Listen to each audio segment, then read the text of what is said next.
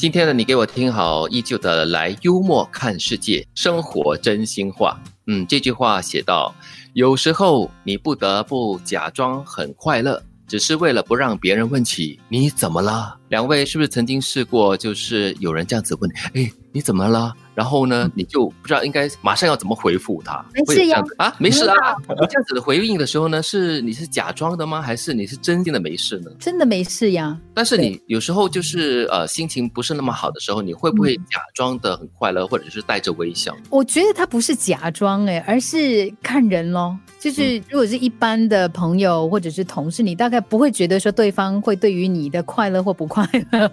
感兴趣，你就不会对他展露出你的所谓的心情吧？哦，嗯，而且有时如果不是很熟的话，像同事之间啊，看到对方的面色不佳的话，除非熟，不然的话，一般上就可能稍稍避开一点。就是会上前去，对吗？那除非比较熟一点，就是躲过所谓的地雷了，这样子。就我知道有一些人呢，他会就是让自己表现的非常的亢奋，因为他不想要别人知道他可能面对一些挑战，尤其是情感上的一些问题的时候呢，他们通常会比较用力来掩饰。嗯，这样的一个反常行为反而会引起别人的怀疑哈。嗯，我就曾经观察过一位朋友这样子，就是我们有一次的这个晚餐呢，他表现的非常的亢奋，然后完了之后我就发了一个简讯给他，你今天很不一样。就是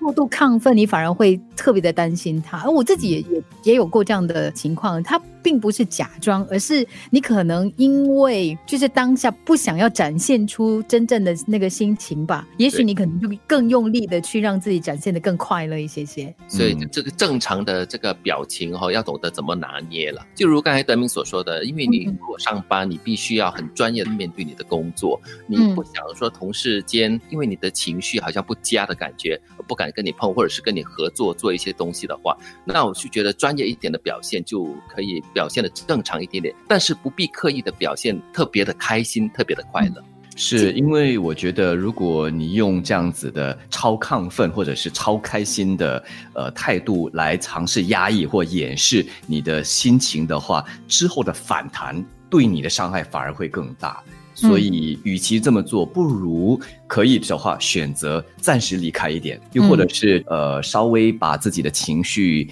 弄得比较平复一点。那可能人家会觉察到，那也无妨。那但好过你去尝试的去掩盖它，那之后那个伤害可能会更大。不过有时候哈，就是当你面对一些极端的情绪挑战的时候呢，你大概真的是我们讲的挂引号不能自己啊。你没有办法控制的，你大概只能用这样的方式来理解问题。所以我觉得最好的方法还是在你自己有任何的那个情绪的大的波动的时候呢，自己要有那个意识。然后你自己要知道你的那个，我们讲那个终极承受点在哪里，不要把自己推向那个极端。是，那如果觉得说自己真的不能把握的话，而又需要面对人的话，呃，要么你就是真的是很好的克制下来，要么就是真的找机会、找时间，让自己抽离、离开一下，让情绪平复下来了之后呢，再尝试回到你的这个作息的轨道上。对，而且有时候你会被一些不是很熟悉的人问起，你怎么了？一时之间你不知道应该要讲真话还是要讲假话，或者是掩饰，